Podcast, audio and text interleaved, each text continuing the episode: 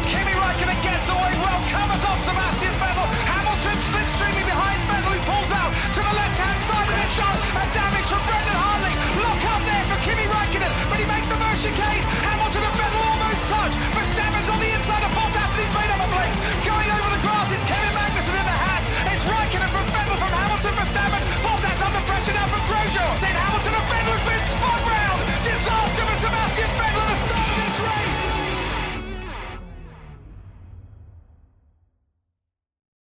Bonjour à tous et bienvenue dans cette nouvelle émission du SAV.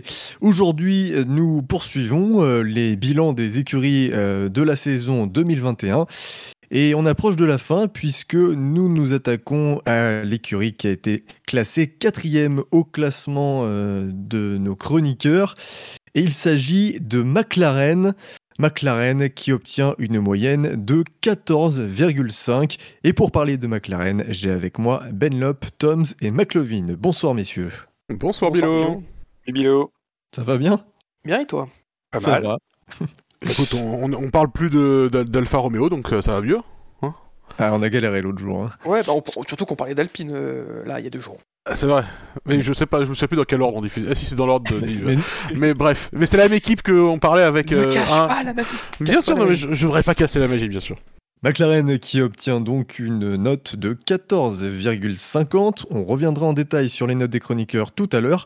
Mais avant de parler de la saison euh, 2021 de McLaren, eh bien on va revenir sur les pronos qui ont été réalisés l'an dernier. Previously, dans le service après-vente de la F1. On arrive à la fin de l'émission, mais d'abord, euh, quels sont vos pronostics par rapport à la saison 2021 de McLaren? Où est-ce que vous les voyez dans la hiérarchie? Est-ce que euh, Lando Norris va enfin atteindre la puberté? Non, mais il y a cette donnée, euh, l'année prochaine, il y a à la fois le changement de pilote, il y a aussi le, le, retour au moteur Mercedes. Euh, voilà, qu'est-ce que ça va donner Euh, mi- Mine de rien, McLaren avait quand même été aussi quand même dans une position avec Renault où, où c'était l'écurie cliente de Renault. Là, ça va devenir l'une des écuries clientes de Mercedes en sachant que euh, bon bah en face il y a Aston Martin, euh, il y aura euh, avec avec Vettel qui va évidemment revenir au plus haut de sa forme.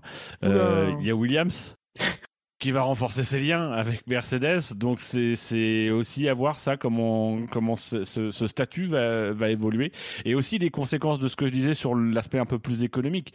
Parce que c'est peut-être aussi une restructuration euh, euh, qui va avoir un impact sur les performances, donc c'est ça qu'il faut voir. Est-ce que l'impact sera plus grand qu'une pièce de 2 euros? Pas pour moi, mais c'est pour un ami. Tom, Yannick Doc? Moi, je les imagine euh, régresser d'une place. Ouais, quatrième. Je pense que Ferrari. euh, je pense qu'Aston Martin va leur passer devant. Parce que, bah, du coup, Non, Ferrari. non, ils auront plus avec euh, Non, leur tu penses à Ferrari. packaging. Non, Aston non plus. Et euh, eux, bah, du coup, il va falloir qu'ils s'adaptent. En fait, en- j'imagine un peu la- une saison comme euh, Racing Point cette année. Le temps d'un peu digérer le moteur, tout ça. C'est pas le moteur qu'ils ont eu du mal à digérer. euh, Ils ont dû diriger le, le, packaging. oui. Non, mais je les imagine, ouais, il y a une petite. enfin, il va falloir de l'adaptation quand même, hein, il- alors, au nouveau moteur. Puis Ricciardo, faut qu'il s'adapte aussi là-bas. Donc je les Oui. vois bien. euh, une rappelons- que, contrairement aux autres écuries, comme ils changent de moteur, ils vont devoir dépenser leurs deux jetons sur la modification de la, de la coque. Euh, Ouais, donc ça leur- de manière à pouvoir accueillir le, le, le moteur Mercedes. Ça va Non, moi, déjà je- leur limiter leurs évolutions pendant la saison. Non, moi je crois que je vais suivre, euh, je suivre la tendance et pareil, euh, quatrième je pense, euh, derrière Aston. Et en Moi, bataille je les vois Ferrari. cinquième derrière Aston et Ferrari. Ouais, en bataille avec la quatrième place pour, euh, pour la quatrième place avec Ferrari. je- Moi, Aston, je suis pas sûr. Euh, je... Ils ont Vettel. Oui, enfin, ils ont Lance Ils ont Stroll. Ils ont Lance Stroll. euh, je, c'est une inconnue en tout cas. Sans vouloir dire que Stroll il progressera jamais. euh, c'est pas quelqu'un de volant qu'on sent involontaire en tout cas. Euh, Ferrari c'est une inconnue, donc aussi bien ils seront troisième. Moi la, grande force que je leur vois c'est ce duo de pilotes. c'est ce duo de pilotes et c'est la, la, la, la régularité s'ils la gardent, ce sera quand même précieux il faudra quand même être là au cas où euh, quand il y aura des coups à jouer quoi. Donc bon, moi je les mettrais plutôt quatrième aussi, mais pas loin de la troisième. Je pense que ça se jouera entre avec Ferrari et et, euh, Aston.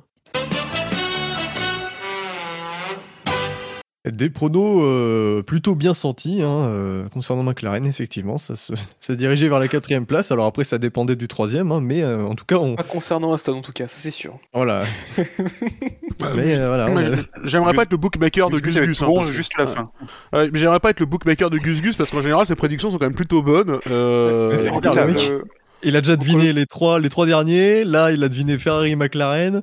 Hmm. Euh, Il a dit que Alpha, Aston que, en euh, que Aston, que Aston, c'était vraiment une inconnue et que alors pas forcément pour les bonnes raisons, parce qu'il voyait surtout Stroll et mettre en difficulté l'équipe, euh, euh, mais en tout cas, il disait, il, il voyait effectivement Aston en difficulté, donc honnêtement, euh, ouais. Je- Ouais, allez, messieurs, on va pas faire le bilan euh, 2021 de Gus Gus. On va faire celui de McLaren. Donc, 14,5 de moyenne chez nous. Benlop, tu as mis 17. J'ai infligé un 13. Buchor, 15,5. Dino, 14,04. Fab, 14. Gus Gus, 13,5. McLovin, 12. Scani, 14. Shinji, 15. Tout Spider et Toms. Et Yannick Doc a mis 16. Donc, nos notes se tiennent. Euh, vos, impressions générales sur McLaren avant qu'on détaille euh, ces classements. Bah, j'ai mis mon, mon 17, euh, c'est finalement moi qui ai mis la meilleure note de tout le... Mais euh, plusieurs raisons, la seule équipe qui a fait un doublé cette année, déjà, à Monza. Euh, donc le seul doublé de l'année, euh, une équipe qui a quand même progressé énormément, une, une équipe qui donnait plaisir à suivre, il y avait l'air d'avoir vraiment une... euh, Enfin, tout le monde dans l'équipe a l'air de vouloir participer à ce projet et ça a l'air de... Les, les- troupes ont l'air vraiment motivées dans le fait de reconstruire McLaren et de revoir cette équipe-là aux avant-postes avec son leur, leur nouveau look entre guillemets. Euh, voilà, c'était extrêmement plaisant de suivre la la renaissance de McLaren euh, cette saison. Euh, et comme euh, comme Gus Gus je crois que c'est Gus Gus qui le disait dans le dans le previously qu'on vient d'entendre l'année dernière en plus qui avait qui était un peu bloqué dans son évolution par le fait de changer de moteur et, qui- et donc qui devait dépenser ses jetons de développement pour s'adapter à ce nouveau moteur et qui malgré ça a réussi à progresser euh, sur le plan aussi euh, sur sur d'autres aspects de la voiture. Euh, c'était pas une saison gagnée d'avance pour McLaren mais euh, et c'est une équipe qui honnêtement Zach Brown comme patron moi au début j'y croyais pas du tout et euh, il m'a il m'a juste convaincu au fil du temps euh, avoir euh, Seidel comme euh, comme euh, comme comme euh, team principal c'est c'est c'est genre euh, hyper haut de gamme. Euh, le duo de pilotes est très très fort même si Ricciardo met a, mis un peu de temps et met un peu de temps à s'adapter à la voiture. Euh, Norris il a fait une saison phénoménale. Euh, et James Key en directeur technique. Enfin tout, tout le groupe euh, de toute la structure elle me elle me plaît énormément c'est que des gens qui sont hyper euh, qui sont hyper forts et euh, c'est une équipe qui a fait une saison peut-être au-delà de, de, de, ce- que j'en attendais en tout cas Ouais, bah, je, pour compléter, euh, Benlop a, vraiment tout dit sur le côté euh, positif de l'écurie. La meilleure saison depuis, depuis 2012 pour McLaren, il a sans aucun doute. Après, le seul petit ombre au tableau, c'est cette baisse de performance et un peu moins de chance, un peu moins dans les coups sur la fin de saison qui leur euh, coûte la troisième place au constructeur par rapport à Ferrari qui est revenu très fort, eux de leur côté, avec les améliorations moteurs euh, qu'ils ont apportées euh, en Russie, notamment. Donc, donc oui, une saison, une saison pleine, avec une victoire, le seul doublé sur, les, bon, sur les terres de Ferrari, c'est toujours, toujours sympa, est-ce que c'est pour, pour, pour, pour la note, pour le côté un petit peu iconique. Donc, euh, donc ouais, grosse saison, on a aussi vu euh, à certaines occasions challenger, euh, je pense notamment en Autriche, Norris, on l'a vu cha- jouer avec les, avec les Red Bull, euh, avec Perez et avec les Mercedes sur, sur ces week-ends-là. Donc non, c'était grosse saison de McLaren et c'est pour ça que moi je leur ai mis 15 juste avec juste la petite ombre au tableau de, voilà, de la baisse de performance sur la fin de saison qui est aussi liée à un manque de, de, de chance dans les opportunités en piste. J'ai pas eu une excellente note, hein. j'ai mis 12 apparemment, j'étais, euh, enfin avec la réflexion, j'aurais peut-être pu mettre un peu plus, hein, être un, peu plus généreux. Euh, j'ai peut-être été euh, influencé effectivement par leur, deuxième moitié de saison, enfin plutôt le troisième et dernier tiers de la saison, qui était un, petit peu en, deçà, hein. on, attendait un, mano à mano avec Ferrari et finalement ça, a tourné, ça a tourné assez court. Et euh, le, le bilan est quand même un petit peu contrasté. On dit que c'est leur meilleure année depuis euh, X, euh, X temps, mais finalement ils perdent quand même une place au classement général par rapport euh, à l'an dernier. Mais en même temps, il y a des coups d'éclat, le fameux le, le doublé de Monza, la presque victoire euh, de Sochi. Ça, c'est des choses qu'on n'avait pas vues l'an dernier. Euh, dans mon appréciation, j'avais totalement oublié qu'ils avaient changé de moteur cette année. Tu vois, la, saison est tellement longue que dans mon souvenir, ça remontait déjà à deux ans le, passage au, moteur Mercedes. Euh, puis parce qu'il plombe un petit peu, enfin, c'est un, grand mot, l'impression générale, bah, c'est ce sentiment qu'ils étaient parfois qu'à un seul pilote parce que autant Norris, il n'y a pas grand chose à jeter dans sa saison. Ricardo, bah, ça a été, euh, ça a été comme assez laborieux. Enfin, il y a eu la victoire, mais bon, au- en dehors de la victoire, il n'y a vraiment pas eu grand grand chose de, de- phénoménal de, de- sa part. Donc c'est vrai qu'il y a eu ce sentiment que la que l'écurie marchait un peu des fois sur euh, sur une patte. Donc ouais, enfin c'est c'est curieux à la, à la fois leur euh, leur meilleure saison depuis X temps et en même temps ce sentiment que ça aurait pu être encore mieux. Ouais, moi j'ai mis 13 euh, parce que euh, voilà, enfin je peux je peux pas mettre au-dessus pour une écurie qui certes gagne une course mais qui fait que quatrième entre guillemets euh, au constructeur. Euh, voilà, il faut. Moi je note vraiment sur la, saison que peut faire l'écurie en fonction de ses moyens aussi. 13 ça me paraît être une note raisonnable, mais voilà, tout en notant effectivement quand même des progrès chez McLaren. Alors la fin de saison a été plus compliquée, mais bon ça s'est joué à la toute fin hein, face à Ferrari. Euh, c'est vraiment dans les deux dernières courses où le Ferrari a pris, a pris l'ascendant euh, de façon euh, irrémédiable, on va dire. Mais une bonne année quand même pour McLaren, qui, se, qui effectivement se, a pu se battre plus souvent pour des plus grosses places. Voilà. À, à noter Alors- quand même que même si McLaren perd une place au classement constructeur, ils perdent une place en ayant mis quand même 73 points de plus que l'an dernier au championnat. Voilà. Ce qui est donc même s'ils perdent une place, à mon à mon sens pour moi, ça quand même ça relève plus de c'est plus anecdotique qu'autre chose qu'ils aient perdu une place parce que Ferrari euh, euh, n'était pas le fantôme qu'elle était l'an dernier Euh, et du coup ils ont eu euh, cette concurrence là en plus qu'ils n'avaient pas l'année dernière. Euh, c'est peut-être plus la troisième place de l'an dernier qui était euh, moins représentative de leur véritable niveau que la quatrième place qu'ils font cette année, à mon avis en tout cas. Et puis comme tu le disais, aussi Ferrari, ils ont aussi progressé énormément cette année, euh, ce qui a rendu leur fin de saison plus difficile. Et comme disait Toms aussi, il y a eu des manques de chance et de et de comment dire de réalisation des opportunités sur la fin de la saison. Mais euh, mais euh, mais je, je trouve vraiment que vis-à-vis de la situation dans laquelle ils se trouvaient, ils ont fait une saison qui, à mon avis, mérite d'être d'être saluée quand même. Juste pour rebondir sur ce que tu as dit par rapport aux 70 points de plus, il y avait 5 grands prix de moins, mais euh, il y a quand même une différence. L'année dernière, ça faisait 11,8 points de moyenne, là, ça fait 12,5 points de moyenne par grand prix. Mhm. Donc, euh, ça, ça- ça lisse un petit peu la différence aussi. Il y a une amélioration, oui, mais euh, c'est pas non plus euh, pas marqué énormément plus de points par, cou- par course, notamment lié aux mauvais résultats en fin de saison. Ils ont enchaîné quasiment 3 ou 4 grands prix en marquant au maximum 2 ou 3 points. Alors justement, au niveau des points, McLaren en a donc euh, inscrit 275 et se retrouve donc quatrième au classement. Dans le détail chez les pilotes, Norris est sixième avec 160 points, Ricardo huitième avec 115. Au classement du SAV, McLaren se retrouve troisième au championnat constructeur avec euh, 68 unités. Et euh, au championnat pilote du SAV, euh, chers auditeurs, eh bien, vous avez classé Norris troisième du championnat avec 48 points, alors que Ricardo n'est que dixième avec 20 points, Euh, sachant que dans, le classement FIA, évidemment, la meilleure performance de McLaren, c'est la victoire de Ricardo. Et puis la deuxième place de Norris, les deux pilotes qui font leur meilleur résultat de l'année à Monza. Voilà, et puis en qualification, le meilleur résultat, c'est évidemment la pole de Norris en Russie. Euh, la performance de la voiture, du coup, on l'a on l'a un peu évoqué. McLaren était quand même peut-être la troisième force en début de saison, euh, même si l'écart avec Ferrari était très faible, mais on sentait que c'était la troisième meilleure voiture en rythme de course. Oui, Ça dépend font, quel moment de la saison. Ils font euh, Le début, bah, le début. dès le début de la saison, ils font quoi? Quatrième place, euh, Norris fait 4 à Bahreïn, il fait 3 à Imola, euh, il fait 5 au Portugal, donc déjà, enfin, leur début de saison était plutôt fort, quoi.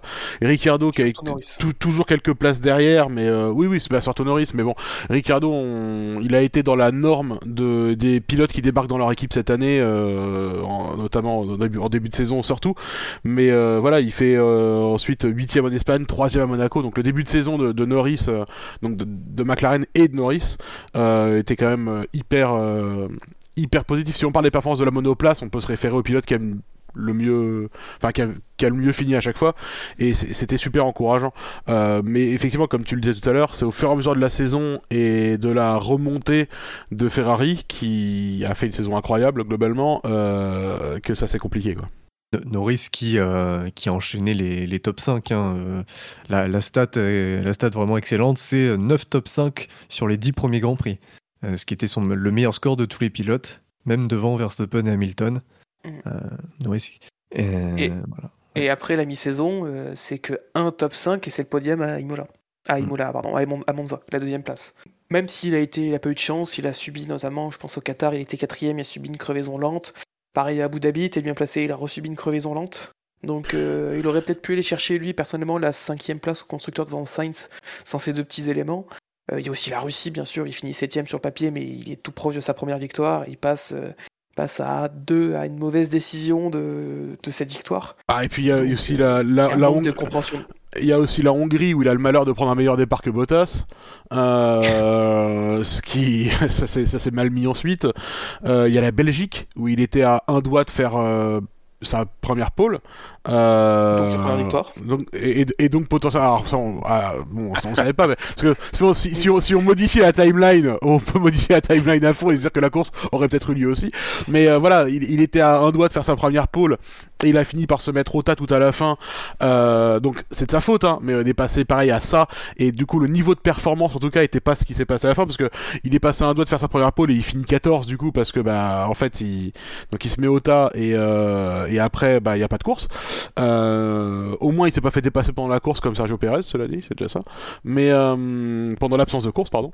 Mais euh, le, le, le niveau de performance sur la deuxième partie de saison, il- je pense que les- le comment dire les finishes, les positions finales sur la deuxième partie de saison sont pas nécessairement révélatrices du niveau de performance non plus de la voiture. Ils ont joué de manque de réalisme et de malchance beaucoup euh, dans, la deuxième partie de saison Au aussi. Brésil, il y a l'accrochage avec Sainz euh, au départ. Ouais, qui coûte cher parce que c'était par- aussi parti pour être euh, une bonne course pour eux. Donc oui, ils ont, ils ont joué de malchance. Pareil, en Arabie Saoudite, ils sont bien placés, mais ils sont piégés parce qu'ils prennent le, ils font le choix de rentrer sous safety car. Donc c'est vrai que ils ont il y a une petite baisse de performance liée à beaucoup de malchance euh, qui ont fait quoi là, ils n'ont pas pu sécuriser donc cette troisième place et Norris cette cinquième place, euh, voire quatrième place par rapport à Perez au championnat pilote. Mais c'est clair que sa, sa saison, elle est, euh, elle est exemplaire. Elle est, euh, Il est C'est même, des meilleurs pilotes. troisième à un moment, je crois qu'après Ah, Silverstone, pendant un grand il est moment. troisième du championnat, ouais. Pendant un grand moment, il est Bottas, troisième. ouais. devant Bottas, devant Perez.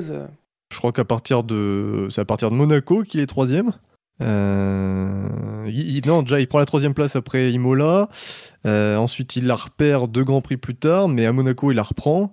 Et là il reste troisième pendant un grand moment parce que Bottas tarde à lui passer devant. Je crois que Bottas repasse devant après les Pays-Bas peut-être.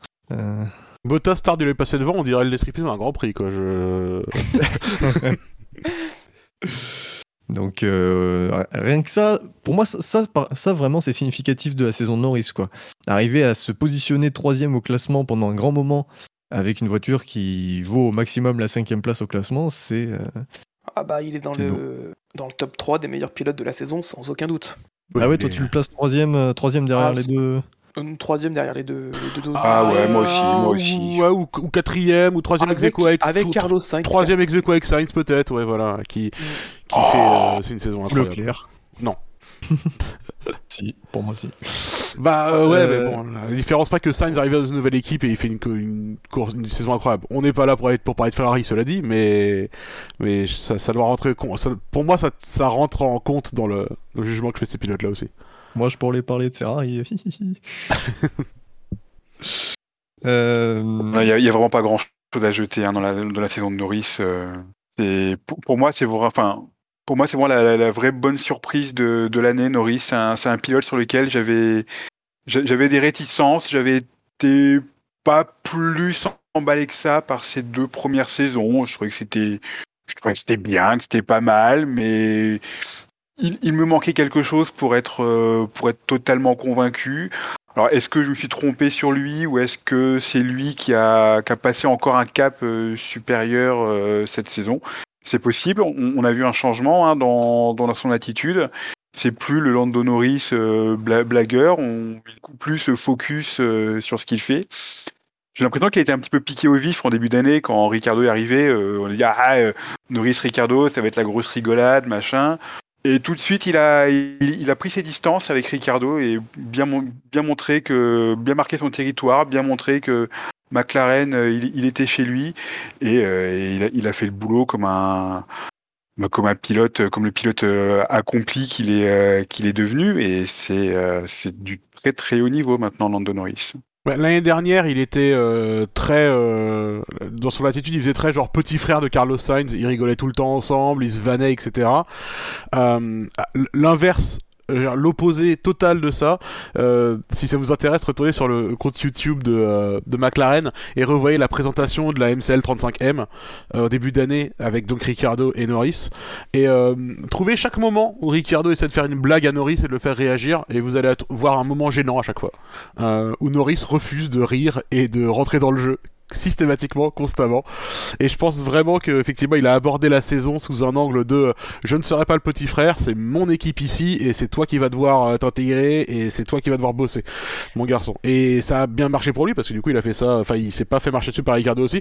Peut-être aussi que ça a pas aidé Ricardo à apprendre parce que j'ai pas la sensation que ce soit un duo de pilotes qui ait beaucoup travaillé ensemble, particulièrement. En tout cas, moins par exemple que le, duo euh, Leclerc-Sainz.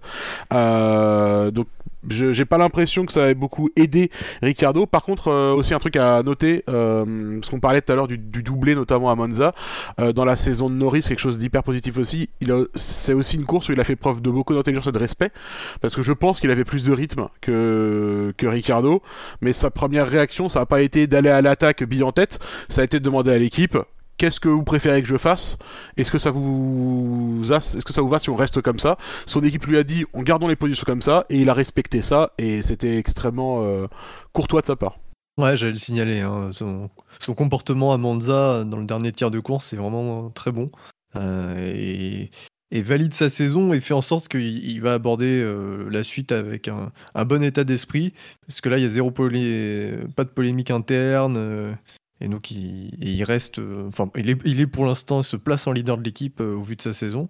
Je, je, surveillais son attitude dans le parc fermé à Monza juste à l'arrivée, Lando Norris. Et je me suis dit, oulala, ça, ça va être très tendu, il va tirer la gueule. Non, non, non. Il a été, euh, il, il, a été euh, team player jusqu'au bout, rien à, rien à dire. Il avait, une, il avait une espèce de certitude que la prochaine est pour moi. Moi, c'est ce que je lisais un peu en lui. Et je crois qu'il avait dit quelque chose un peu dans ce, dans ce goût-là. C'est si on y arrive, il n'y a pas de raison que. Enfin, il y a un moment, ce sera pour moi aussi. Euh, et, euh, et ça, bon, ça a failli être vrai à la, à la course d'après. Ça a failli. Alors, on a parlé des nombreux points positifs de Norris, euh, effectivement, qui fait une saison, une excellente saison du début à la fin. Pour parler un petit peu des, défauts, donc on a parlé de son crash en Belgique en qualification qui coûte cher.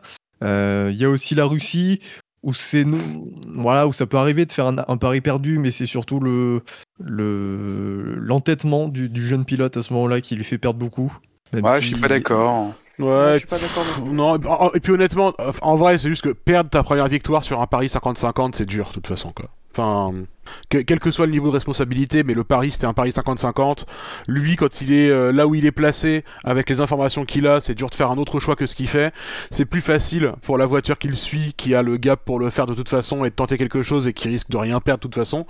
Euh, c'est cette situation-là, bon, on en avait déjà longuement parlé à l'époque dans l'émission, hein, mais euh, mais je il fait à mon avis ce qu'il peut faire avec les informations qu'il a et je pense que l'équipe entière elle a appris des trucs ce week-end Mais de mémoire, enfin, vous m'arrêtez si je me trompe, l'équipe lui avait pas dit de rentrer Non, non, il lui laisse beaucoup le choix. Euh, Ah, il lui laisse beaucoup le choix et c'est tout le temps des questions. Qu'est-ce que tu penses des intermédiaires? Est-ce que tu machin, etc. Et, euh, et ça laisse beaucoup beaucoup trop de choix. Et pareil, l'équipe elle-même a pas non plus réagi, même quand c'était déjà trop tard. On lui impose toujours pas. Euh, alors que le rôle de l'équipe, même si ton équipe, même si ton pilote te dit non fermement, tu dis oui mais en fait oui parce que je, moi j'ai les infos et écoute, mais je suis pas sûr qu'ils avaient la même lecture de la situation. Enfin, quoi qu'il arrive, je pense que l'équipe entière, elle a, elle a appris des trucs ce week-end-là et euh, Oui. ça, ça fait partie de l'apprentissage. Il y avait le contraste avec la situation chez, euh, chez, chez Mercedes où Hamilton, dans la même position que Norris, n'avait pas spécialement envie de rentrer non plus parce que vu ce qu'il voyait de son cockpit, euh, la, la pluie était n'était pas n'était pas très intense. Mais euh, son l'ingénieur, je crois que c'est- Bono hein, qui, qui dit à Hamilton, si si si, tu rentres. Il lui dit très très fermement, tu rentres, ça va être la saucée. Et bon bah Ha- Hamilton, même sans être convaincu, rentre. Il y, y a une info qui a été donnée à l'un qui n'a pas été donnée à l'autre. Après voilà, sans, sans refaire l'émission de, de Russie, parce que bon évidemment c'est une course, euh, j'étais évidemment extrêmement triste euh, à la fin de cette course, mais euh, mais il, il avait quand même jusque là fait une course phénoménale. Euh, il avait tenu Hamilton derrière lui sans aucune espèce de difficulté. Euh, c'était c'était une victoire qui c'est un peu le vainqueur moral de la course quelque part Euh, mais euh, mais c'est vrai que ça, ça s'est pas terminé aussi aussi bien que ça aurait pu euh, ce week-end-là. Mais encore une fois, ça fait partie de l'apprentissage de McLaren qui euh, doit réapprendre à se battre pour ces positions-là et faire des choix difficiles, et de Norris qui aussi, euh, du coup, a aussi euh, peut-être euh, un truc à apprendre dans la communication avec son ingénieur euh, aussi, c'est possible aussi. Mais bon. On a beaucoup parlé de Norris, on va maintenant s'intéresser à Ricardo, et là le, le bilan de la saison n'est pas du tout le même. Euh, Ricardo, c'est- aussi la grosse surprise, mais dans l'autre sens, on s'attendait vraiment pas à ce qu'il galère euh, autant euh, dans sa nouvelle équipe. C'est une saison pleine de paradoxes, Ricardo, parce que il il a remporté un Grand Prix. C'est la première victoire de McLaren depuis 2012. Donc rien que ça, ça devrait euh, suffire à dire que le bilan est très positif. Et pourtant non, il n'est pas positif, il est, il est plutôt négatif, parce qu'en en dehors de Monza, ça a été beaucoup, beaucoup de courses, de grosses galères où il ne trouvait pas les solutions, dès les essais libres, euh, il, ça- il pataugeait dans, dans ses réglages, il ne comprenait pas sa voiture. Alors à l'expérience, il a réussi à gratter quelques, quelques résultats. Au fur et à mesure que la saison avançait, ça a été plutôt, c'est plutôt allé en s'améliorant. L'écart avec Lando Norris s'est euh, rétréci au fur et à mesure. Enfin, globalement, c'était quand même, euh, c'était quand même assez dur, euh, assez dur de voir Ricardo à, à ce point, euh, à ce point perdu, à ce point, à ce point subir la situation pendant que Norris lui s'éclatait, s'éclatait en tête de peloton. C'est vraiment une, une grosse surprise. Je pense que l'un des moments de la saison où on s'est plus rendu compte, ça a été le, le plus dur pour lui, c'est à Monaco, quand son coéquipier est troisième, euh, qui est dans le rythme de Sainz qui est deuxième, et qui se fait prendre un tour, et qu'on lui demande de s'écarter à, à peine après la course pour dire bon bah euh, Lando est derrière, euh, laisse-le passer. Ça va être dur. Après Monaco, on sait que c'est toujours une. Quand on n'a pas la confiance, bah à Monaco Oui. c'est difficile d'être rapide. Mais c'était quand même une image assez forte euh, du début de saison et qui souligne bien euh, le, le- le- le- peut-être le début de saison de Ricardo, même s'il a quand même des résultats qui sont c'est intéressant. Il fait sixième euh, à Imola, juste derrière les deux Ferrari, même s'ils sont équipés sur le podium. Euh, euh, en Espagne, il fait une très belle course. Il finit, il finit sixième devant son coéquipier. Après, c'est vrai que c'est en c'est super compliqué. Quoi. Il est toujours euh, Norris ensuite. C'est la première saison de Ricardo depuis le début de l'ère hybride avec autre chose qu'un moteur Renault. Euh, et je pense qu'il faut pas sous-estimer ça, c'est que quand t'as l'habitude des systèmes et de- du comportement, de la réponse, on sait que c'est des moteurs qui sont hyper euh, complexes et hyper difficiles à appréhender. Euh, à l'accélération, euh, au poser du pied sur l'accélérateur, la façon dont répond euh, le moteur thermique en conjonction avec le moteur, avec le hum, moteur électrique, tout le système euh, d'hybridation en général, c'est beaucoup de choses à apprendre et, et quand t'as eu euh, 7 ans d'habitude ou 6 ans de- d'habitude avec un moteur en particulier, avec ses caractéristiques et son comportement, c'est aussi très difficile potentiellement de s'en détacher euh, et d'aller et de, se diriger vers autre chose. Alors le Norris aussi, euh, c'est la première fois qu'il roule avec le Mercedes, mais Ricardo il a plus, il est plus vieux et il a plus de d'habitudes construites autour d'autre chose. Je pense aussi que ça a été difficile pour lui et, Monaco c'est un bon exemple parce que c'est typiquement une piste où euh, si, t'as un peu peur de la réponse du moteur, genre tu plantes le pied sur l'accélérateur, tu sais pas si tu vas pas d'un seul coup euh, spin et partir dans le mur, bah à Monaco tu peux pas te permettre de, du tout d'avoir un micro écart, euh, encore moins qu'autre part. Et, et je, pense vraiment que c'est quelque chose qui a été une difficulté majeure pour pour Ricardo cette saison, ça a été aussi de s'adapter à quelque chose de différent de ce qu'il connaît depuis bah, littéralement le début pour lui quasiment quoi. Moi, je les entends, hein, toutes les euh, toutes les enfin toutes les explications sur les contre-performances de Ricardo, la, difficulté de s'adapter à, à une nouvelle écurie, de de, s'adapter à un nouvel environnement technique. Ce qui fait mal pour Ricardo, c'est que sa réputation depuis plusieurs années, c'est quand on quand on joue à à établir en fin d'année son le, le petit top 10 des pilotes, c'est quelqu'un qu'on mettait tout le temps quasiment dans le dans le top 5, quoi, ju- juste derrière les, les, les tout meilleurs, juste derrière les, les, Hamilton, Vettel et, compagnie. C'est un, un pilote qu'on qu'on évalue comme pas comme un champion du monde en puissance, mais la catégorie juste juste en, en dessous. Et là, et là, il a quand même pris un sacré coup derrière, la tête là. Sa, enfin, sa réputation, elle a quand même pris un, elle a quand même descendu de, de, de plusieurs étages d'un coup. Maintenant, bah, j'ai du mal à voir Ricardo comme un co- comme un champion du monde en comme un ouais comme un futur prétendant, prétendant au titre. C'est il, je, je sais plus quel âge il a. Il doit avoir pas, pas loin des 30 ans maintenant. Bah, plus que ça, il, a 30 il va avoir 33 cette année. hein. Il va avoir 33 cette année. Euh... Enfin, j'ai l'impression que sa, sa carrière là, vient de prendre un. Alors, il, il peut se refaire la cerise l'an prochain, enfin en, en- en 2022. J'ai quand même l'impression que sa carrière là, elle vient de prendre un, très mauvais virage et que ça va être compliqué pour lui de remonter la pente. Il y a toute une, génération de, plus jeunes là qui est en train de prendre les, commandes de la Formule 1 et là j'ai l'impression que sa, chance euh, sa chance elle est, passée et que euh, ça va être un petit peu compliqué pour lui maintenant. Il a, je- quand tu dis, euh, on le mettait euh, derrière les tout meilleurs, euh, Hamilton, Vettel et compagnie, même devant Vettel, parce que depuis 2014 finalement, Oui, oui, oui, oui. il avait, tu vois, enfin, il avait une cote effectivement incroyable. Après, il, il s'est retrouvé, dans, il s'est retrouvé dans sa carrière dans une situation intenable où il s'est, il était chez Red Bull, qu'il il a bien senti le vent tourner euh, et excellente lecture de la situation hein, pour le coup de la part de Ricardo parce que euh, ce baquet, euh, le deuxième baquet Red Bull, il est quand même devenu particulièrement infréquentable, euh, inhabitable, je dirais même. Il est parti de là-bas parce qu'il a bien senti le vent tourner. Il s'est rendu compte que l'équipe, elle allait tourner plus autour que Verstappen et que lui, il allait pas pouvoir exister là-dedans. Et je pense qu'il a eu raison. Après, le risque qu'il a pris, c'est qu'il est parti à l'époque du coup chez Renault où bah euh, bon, c'était c'était trop tôt pour Renault d'accueillir un pilote de ce de cette trempe là de toute façon. Et lui, il a rien pu faire vraiment dans cette équipe, dans cet environnement-là non plus. Euh, je pense que pour lui, c'est un bon move d'aller vers McLaren, qui est plus que je vois plus euh, dans son ascendance que euh, que que Renault. Alpine, Euh, mais c'est sûr que quand tu es plus dans une équipe qui te permet de jouer aux avant-postes, bah c'est un risque euh, majeur pour ta carrière et ton et ta cote. Donc euh, si McLaren l'année prochaine, l'année McLaren a une bonne saison, a une bonne voiture, de toute façon tout le monde repart un peu à zéro avec le comportement des voitures, ça peut être sa chance de montrer ce qu'il sait faire et sa capacité à, à, à performer dès le départ.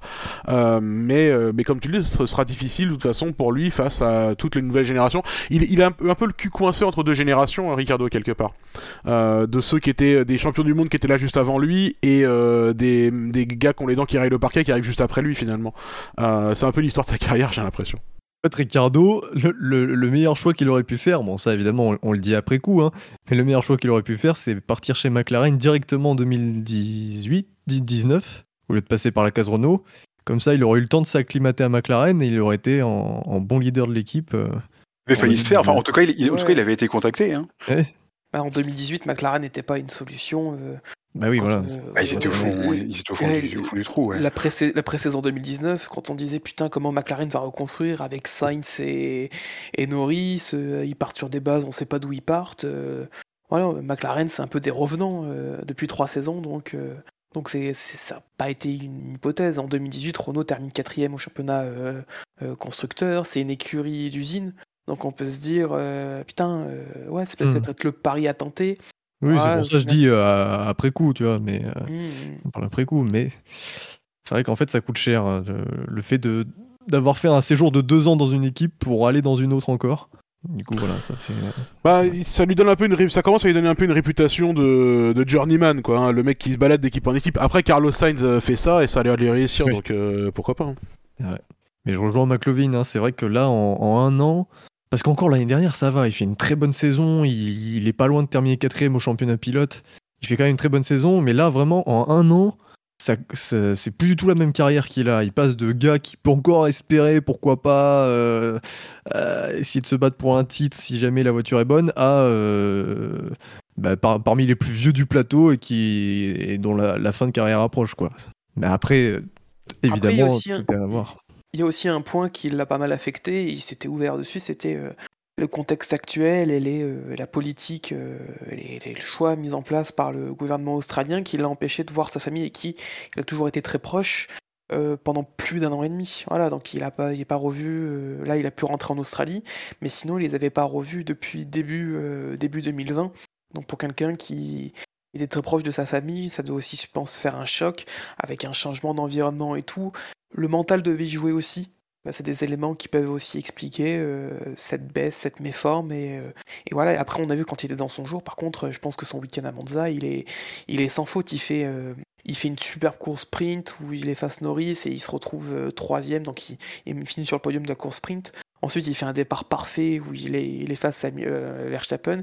Et derrière, en course, bah, il est toujours bien placé, il a un bon rythme, c'est lui qui impose le rythme. Même si à un moment, on a l'impression que Norris semble un poil plus rapide, bah, il remet tout de suite un coup d'accélérateur, il recreuse un petit gap parce qu'on voyait qu'il était en gestion, il termine la course avec le meilleur tour. Quand il était dans ces conditions, on- à Monza, on a retrouvé le Ricardo qu'on connaissait, le Ricardo très fort qu'on connaissait. C'est dommage qu'on n'a pas vu ce visage plus souvent dans la saison. Après, il a quand même fait d'autres résultats intéressants. En Russie, il termine quatrième. Alors, euh, oui, loin, euh, même si en course c'est son coéquipier qui il est resté quand même pas mal de temps coincé, euh, coincé dans un peloton et tout. Il a fait les bons choix et il termine quatrième en Russie, pas très loin du podium non plus.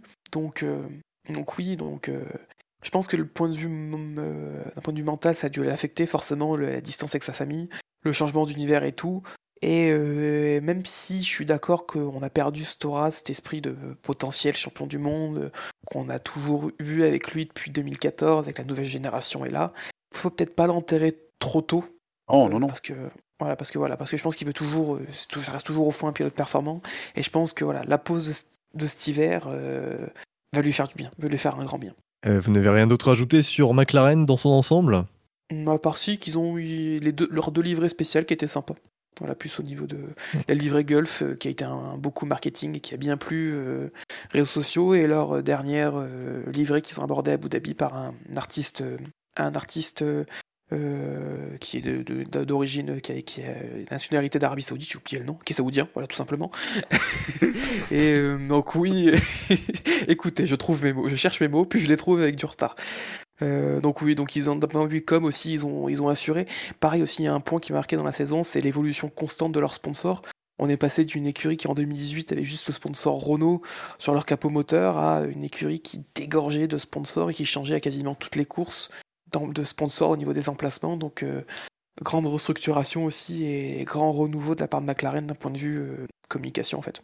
C'est une écurie qui a une belle cote d'amour, j'ai l'impression, McLaren. Ils ont non seulement ce côté euh, historique, l'an- l'an- l'ancienneté en, Formule 1, tout en étant débarrassé de, de l'austérité des années euh, des années Ron Dennis. Là, il y a un côté, euh, voilà, c'est c'est une institution, mais c'est pas une institution poussiéreuse. C'est une institution sympa. Oui, c'est vrai qu'il y a un gros changement d'image chez McLaren. Bah, on est, pas, on est passé des voitures euh, grises et tristes euh, où euh, Ron Dennis euh, manifestement n'aimait pas les couleurs euh, et euh, était rigolo Il comme une pas porte de Euh, n'aimait ni les gens ni les couleurs, c'est ça Ni les gens de couleur peut-être, non peut-être pas. Mais du coup non, je, je... et on est passé de ça à euh, la voiture orange pétante, euh, on est plus rigolo, ils communiquent beaucoup mieux aussi, ils ont, ils ont fait beaucoup de trucs en termes de communication sur YouTube, sur les réseaux sociaux en général, ils sont ils sont ouverts un peu au monde extérieur et à leurs fans et euh, c'est voilà c'est une équipe qui a comme tu dis une beaucoup plus grosse cote de popularité et d'affection aujourd'hui. Moi je, je- du coup je, je- je le confesse avec plaisir que j'ai acheté du merch McLaren cette année en masse euh, et que c'est la seule équipe pour laquelle je l'ai fait. Euh, donc euh, c'est une équipe qui me qui me qui me qui m'a qui m'a beaucoup parlé en tout cas aussi. Et un bracelet d'Apple Watch Pays-Bas. Oui, mais parce qu'il était orange et que c'était celui qui allait bien pour. euh, Mais comme j'ai fait un cadran euh, McLaren, euh, du coup ça, ça excuse bien des choses et maintenant ta gueule. Et d'ailleurs, t'avais pas fait un pari sur McLaren cette année? Non, voilà. non, je, j'ai- non, je m'étais retenu, mais c'est vrai que t'as raison, c'était un- une- euh, quelque chose. Je, Je mais vous genre, invite à aller réécouter les émissions d'avant-saison ou, ou Miss Monoplace. Je crois qu'il évoque l'envie de mettre un billet comme quoi euh, McLaren va être champion. je, écoute, je, j'aurais, j'aurais dû le faire, comme ça ils auraient été champions l'année d'après. Parce que c'est comme ça que ça marche avec moi de toute façon. Voilà, j'avais mis des sous sur Verstappen en 2020 et champion en 2021. Là j'aurais dû mettre des Ah sous mais sur spoil McLaren. pas, spoil pas, putain, on sait pas, on sait pas s'il est champion. Euh, les bilans, les bilans on les diffuse quand même après Abu Dhabi. Ah d'accord. Ah, oui, oui, non, je- Bon, et bien si vous n'avez rien d'autre à ajouter, on va passer au, au sondage. Quel titre donneriez-vous à un épisode de Drive to Survive saison 4 consacré à McLaren? Moi, je propose simplement braquage à l'italienne. Parce que ça Oh. ferait bien titre de Drive to Survive. Ah ouais, c'est clair. Ah ouais, bien joué. Ah, moi, ça va être plus- plus fruité vu que ce sera une saison juteuse pour les papayes. C'est Bouchard qui te l'a soufflé ou? Il a soufflé en normand, ouais. C'est Buchor qui m'a tout soufflé. Normal. Ah, mais je suis emmerdé, j'avais un peu la même. hein. Il a Ah, pris pour un ronfle... il a pris, il a pris un ronflement pour une, une- un fait marquant. Toi, aussi, c'est Buchor qui Moi, t'a fait. Ouais, moi j'avais des oranges bien juteuses, ça faisait un peu titre de, de vieux porno euh, des années 70, mais C'est vrai. Ah, Battez-vous. le oran- j'ai pas de j'ai pas de plan B, hein, désolé. Orange pressé, c'est un bon classique, ça. Ouais, bon allez, je vais mettre ça. Ah oui, non, mais c'était bon. Enfin, J'aimais bien le côté juteux, mais bon. Bilo qui s'est fait. Alors, si tu veux, Bilo, j'en ai Bilo, il s'est, il s'est juste fait braquer sur son, son fait marquant. Bilo, c'est pas. C'était un braquage à la, à la française. Non, c'était c'était quoi, toi, Bilo? Non, mais du- C'était orange pressé. Lui, il s'est servi en mode euh, bon, bah, ok, très bien. Oh, ça, ça va partir oui. maintenant. Très bien, très bien. Bon. J'en avais un, mais je me suis vite, euh, vite rendu compte que c'était vite ce slogan publicitaire. C'était rapide et fiable, c'est ça la fibre orange. J'ai fait, Hmm, c'est bizarre. Le soleil, c'est rigolo. Ah, je sais pas, j'ai bien envie de dire euh, Lan- Lando s'est réveillé. Ou... Ok, Buchor. Là, c'est Buchor. Ah non, il est bien. Ah, le landau, tu peux... il, il- ouais, Norris Ah, sort de oui, son oui, landau, oui. tu vois, par exemple. Ah ouais, ouais, ça c'est bien ça, pardon. Allez, Ouais. Norris, Le, le merci. bilan McLaren, ou le bilan où les autres sont les faits marquants des autres. Classique. Ah, mais Lando, ils vont peut-être pas comprendre, donc peut-être qu'il faut que je mette le Lando. au- Ouais, moi, je l'orthographierais euh, comme. euh, ouais, Ouais, effectivement, modifié. Bien évidemment, quelque chose de très euh, podcastuel. bien. Voilà. Ouais, mais comme c'est un sondage, du con, Oui. et que les gens votent pour à l'écrit. Son- son- sondage que vous pouvez retrouver sur le site et dans l'article de l'émission. Bien sûr, mais ce n'est pas un savoir téléphonique, donc ils vont le voir écrit, donc l'orthographe, elle compte. Oui. Voilà, Mais quand merci. Uh-huh. voilà, c'est. Ah. On vous, on vous rappelle donc les propositions de ce sondage. Quel titre donneriez-vous à un épisode de Drive to Survive saison 4 consacré à McLaren? Vous avez le choix entre saison juteuse pour les papayes, braquage à l'italienne, Norris sort de son landau et des oranges bien pressées. Il y a quand même deux de ces faits marquants qui sont les miens, manifestement. Et une qui est, le- qui est la mienne. Oui. Et- Mais c'est pas la tienne. Notre fait marquant. voilà. Tu seras, le vainqueur moral quand j'aurai gagné ce fait marquant. Ça fait plaisir. On, on conclut euh, cette émission par les pronos, évidemment.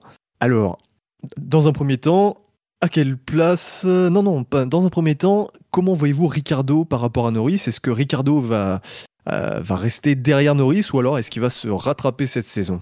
Moi, je le vois pas inverser la tendance. Je le vois plus, plus proche que Norris, mais je pense que l'ascendant de Norris va, va rester. Je suis assez d'accord avec ça.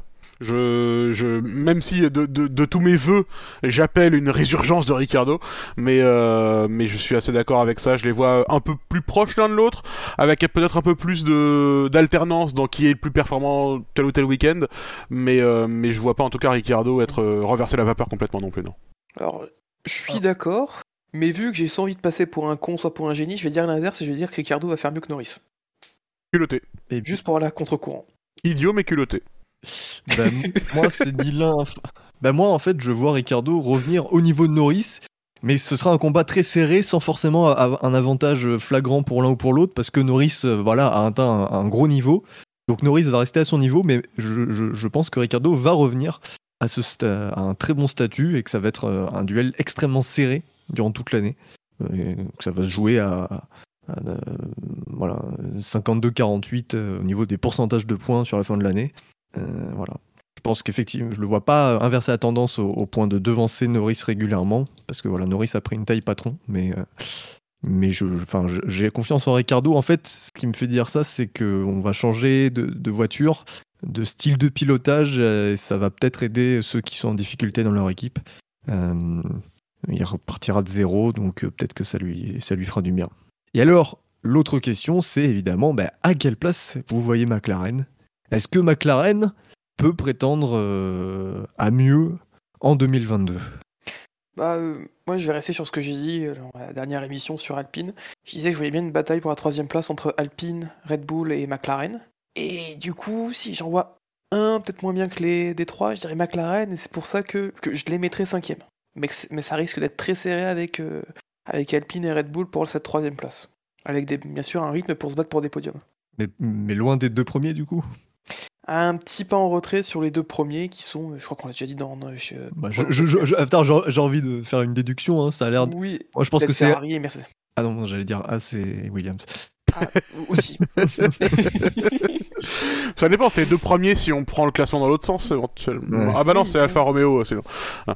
Mais euh, je, suis- je suis assez D'accord. d'accord avec ça. Euh, entre 3 et 5, euh, pareil, je les vois à la bataille avec euh, à la bataille avec Red Bull, euh, mais derrière, euh, mais comment dire, faisant partie du petit groupe derrière euh, Ferrari Mercedes. Moi, c'est ma vision aussi.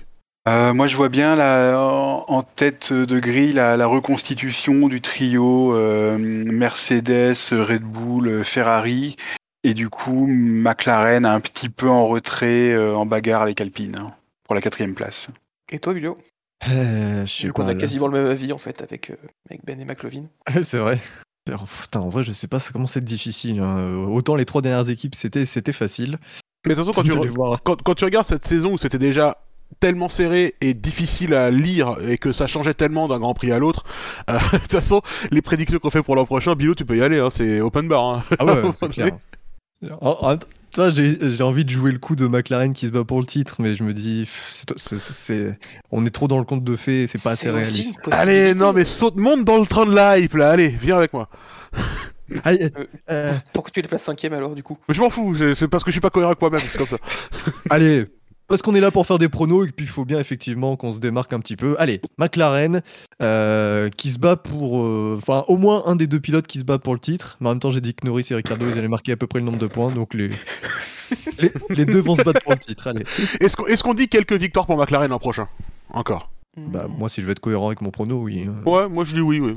Moi je dis, ouais. tu vois, ils seront dans le peu, dans- pas forcément dans le groupe de tête de tête, mais se battre pour des victoires. euh. En fait, j'espère une saison à la 2012 en fait, mais bon. Deux victoires, une chacun. Ouais, moi j'y crois pas. Désolé. Désolé. En vrai, je les vois se battre pour le titre, mais lâcher à 4-5 Grands Prix de la fin. Ouais. Vois, ils sont dans le coup, mais ça va pas non plus euh, jouer jusqu'à la fin de l'année. T'es Le mec qui se rétracte un petit peu. quoi. Parce que finalement 2022 sera un peu comme 2021. euh. Bah, après, après les victoires, c'est quand même c'est difficile à, à prédire. Si, juste, j'avais été content de mon coup, c'est que j'ai dit que McLaren allait gagner, Norris allait gagner à Monza. C'est Ricardo, mais c'est une McLaren, ça compte. En vrai, Norris, je vois faire une saison comme cette année, sauf que au lieu d'être euh, troisième pendant une grosse partie de la saison, il va être premier pendant une grosse partie de la saison, et après ça va s'écrouler sur, sur la fin, manque de performance. Euh, et Ricardo va être à peu près au même niveau. Voilà.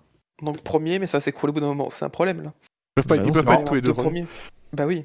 Dans quelle mesure est-ce que euh, McLaren va pas finir par, par souffrir du fait de, de ne pas être une écurie, euh, une vraie écurie usine euh, avec un partenariat officiel? Parce que bon, ça ne reste, ça reste que des clients finalement de, de, de Mercedes, là où, là où Ferrari, Red Bull, Mercedes et, et Alpine sont vraiment des, des, des- vraies écuries usines.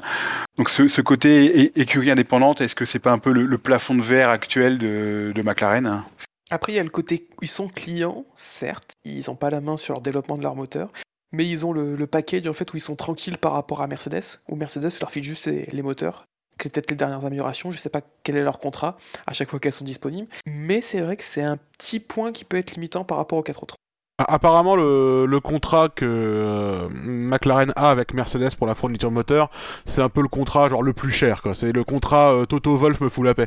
Euh, genre, on n'a pas besoin de mettre de logo Mercedes sur la voiture, on est complètement indépendant, on profite de toutes les évolutions. Enfin, c'est euh, ils sont clients, mais pas clients comme euh, pas, pas clients comme Alfa Romeo et clients de Ferrari par exemple. Quoi. Euh, c'est pas le même type de relation qu'ils ont l'air d'avoir. Après, est-ce que est-ce que ça peut leur euh, les limiter dans le dans les performances? Euh, Peut-être, probablement. Mais on verra à quel point, euh, à partir de 2022, tout ça sera toujours. euh, euh, Qu'ils aient hein, le, actuel. le- le meilleur moteur possible, et ça à la limite, j'en doute pas, mais c'est plus au niveau de la conception puis du développement de la voiture. En fait, ils ont, on leur file le moteur, puis à eux de s'adapter.